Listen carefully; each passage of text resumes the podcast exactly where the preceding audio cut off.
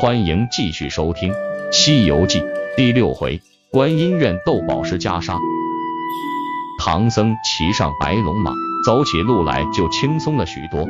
一天傍晚，师徒二人来到山谷里的一座观音院，门口的和尚一听是大唐来的高僧，要到西天去取经，连忙施礼，恭恭敬敬的请他们进院子休息。唐僧师徒刚刚坐好。两名小和尚搀扶着一个驼背的和尚，慢慢的走了进来。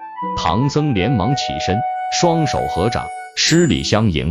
老和尚一边还礼，一边叫人端茶来。不一会儿，两个小童端着精美的茶具进来了。唐僧喝了一口茶，夸了几句这茶具，老和尚很高兴，然后卖弄的讲起了茶经，接着又问唐僧有什么东土大唐带来的宝贝。拿出来看一看。悟空见老和尚这般卖弄，心中早有一百个不服气了。不等师傅说话，便抢着说：“师傅，把你的袈裟让他们见识见识。”老和尚一听袈裟，更是得意，大笑起来，让人拿出十二只箱子，将里面的袈裟全部抖了出来，竟有上百件，而且每一件都很漂亮。悟空见了，也不言语，拿出了唐僧的袈裟，抖开。顿时满屋金光四射，让人睁不开眼睛。老和尚看呆了，一条毒计爬上心头，找了个借口，请求唐僧把袈裟借给他仔细看上一晚，明早奉还。唐僧还未开口，悟空抢先说：“就借给他看一晚吧，不会有事的。”唐僧想要阻止，已经来不及了，只好很不情愿地把袈裟借给老和尚。晚上。老和尚偷偷让小和尚搬来许多木柴，想把唐僧师徒烧死。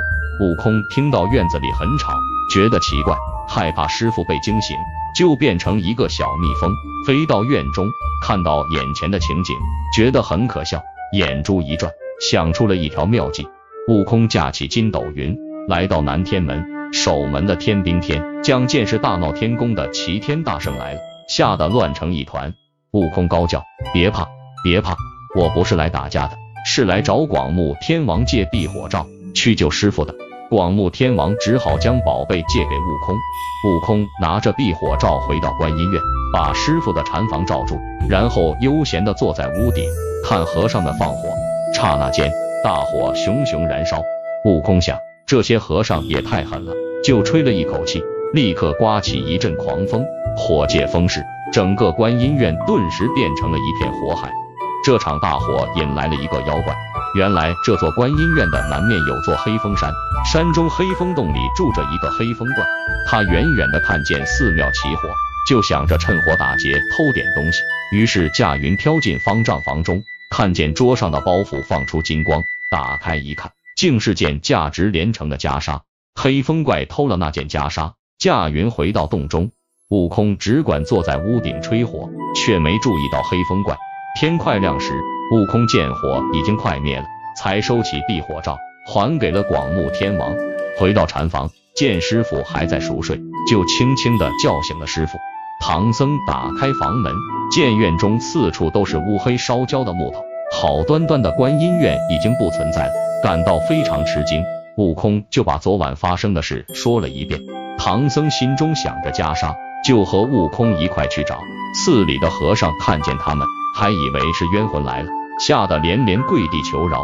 那驼背老和尚看见寺院被烧，又不见了袈裟，正生气，又听唐僧没有烧死，来取袈裟了，吓得不知怎么办才好。最后一狠心，一头往墙上撞去，顿时血流如注，当场就死了。唐僧知道后，埋怨悟空说：“哎，徒儿，你何苦要和别人斗气比阔呢？现在可怎么办呀？”悟空手拿金箍棒，追问那些和尚袈裟在哪里。和尚都说不知道。悟空想了又想，问道：“这附近可有妖怪？”和尚都说黑风山上有个黑风怪。悟空板着脸说：“好好侍候我师傅，如有不周，小心脑袋。”说着一棒打断了一堵墙。悟空一个筋斗来到黑风山，暗落云头，往林中走去。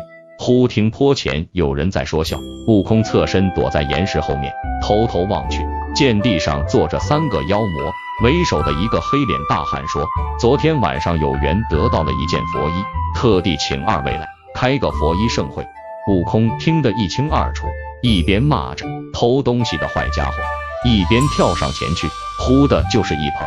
黑脸大汉就是黑风怪，变成一股风逃走了。还有个道士也跑了，只有那个白衣秀才没来得及逃走，被悟空一棒打死，现出原形，原来是条大白花蛇。悟空紧跟那股风来到一座山峰上，远远的看见对面山崖上有一座洞府，门前有一石碑，上面写着“黑风山黑风洞”几个大字。悟空来到洞前，用棒子敲着门，高声叫道。坏家伙，还我袈裟来！小妖怪看到悟空气势汹汹，连忙跑进去报告黑风怪。黑风怪刚才在山坡逃走，是因为没带武器，现在是在他的地盘上，他可不怕。他穿上乌金甲，提着黑鹰枪，出洞和悟空打了起来。打到中午，黑风怪说要吃饭，饭后再打。悟空也不说话，只是打。黑风怪只得再变成一股清风逃回洞中。不管悟空在洞外骂的有多难听，黑风怪就是不出来。悟空急得没有办法，只得先回观音院去看师傅了。回到院中，随便吃了些东西，又驾云来到黑风山，看见一个小妖拿着一个装请柬的木匣，急急忙忙向前走，就一棒把他打死了。悟空打开木匣一看。里面装的竟是黑风怪邀请观音院那老和尚的请柬，这才明白老和尚早就和妖怪有来往。悟空眼珠一转，心生一条妙计，马上变成了老和尚的模样，摇摇摆摆的走到洞口。小妖一见是熟人，连忙开门相迎。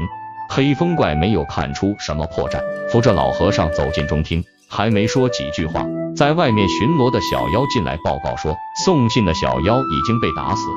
黑风怪立刻就明白了是怎么回事，拿出枪来狠狠刺向悟空。悟空侧身躲开，嘿嘿笑了几声，露出了本来面目，和妖怪打了起来。两人你一枪我一棒，打得难分难解，一直到太阳落山。那妖怪说：“现在天快要黑了，明天再和你打。”悟空知道这家伙又要逃跑，哪肯放过，当头一棒打去。那妖怪化作一股清风，溜回洞中去了。悟空没有办法，只好回到观音院。唐僧看到袈裟还没有夺回来，心中非常着急，晚上怎么也睡不着。第二天天刚亮，悟空对唐僧说：“师傅，请放心，老孙今天要是夺不回袈裟，就不回来见你。”原来他已决定找观音菩萨想办法。悟空驾云来到南海珞珈山，见到观音菩萨，上前深深鞠了一躬，说明来意。观音菩萨听后叹了口气，说：“你这猴子，不该当众卖弄宝衣，更不该放火烧了寺院，弄成现在这个样子。”说完，嘱咐了童子几句，和悟空驾着云飞往黑风山。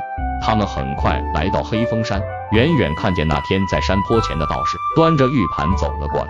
悟空上前一棒打死了道士，现出了原形，原来是只大灰狼。悟空捡起盘子，看见里面有两粒仙丹。原来他是去参加佛医盛会的。悟空灵机一动，想出一条妙计，他让观音菩萨变成那道士，自己则变成一颗仙丹，只不过比原来的大一些。观音菩萨把它放在盘中，向洞中走去，按悟空说的计策，要让黑风怪吃下那颗仙丹。观音菩萨来到洞中，把仙丹送到黑风怪手中，说：“小道献上一颗仙丹，祝大王健康长寿。”黑风怪十分高兴，接过仙丹，刚送到嘴边，没想到仙丹自动滑了下去。悟空一到黑风怪的肚子里，就恢复了原形，在里面打起了猴拳。黑风怪痛的在地上直打滚。观音菩萨也恢复了原形，命令他交出佛衣。黑风怪痛的受不了了，让小妖拿来袈裟。观音菩萨接过佛衣，拿出一个小金圈，套在黑风怪头上。观音这才让悟空出来。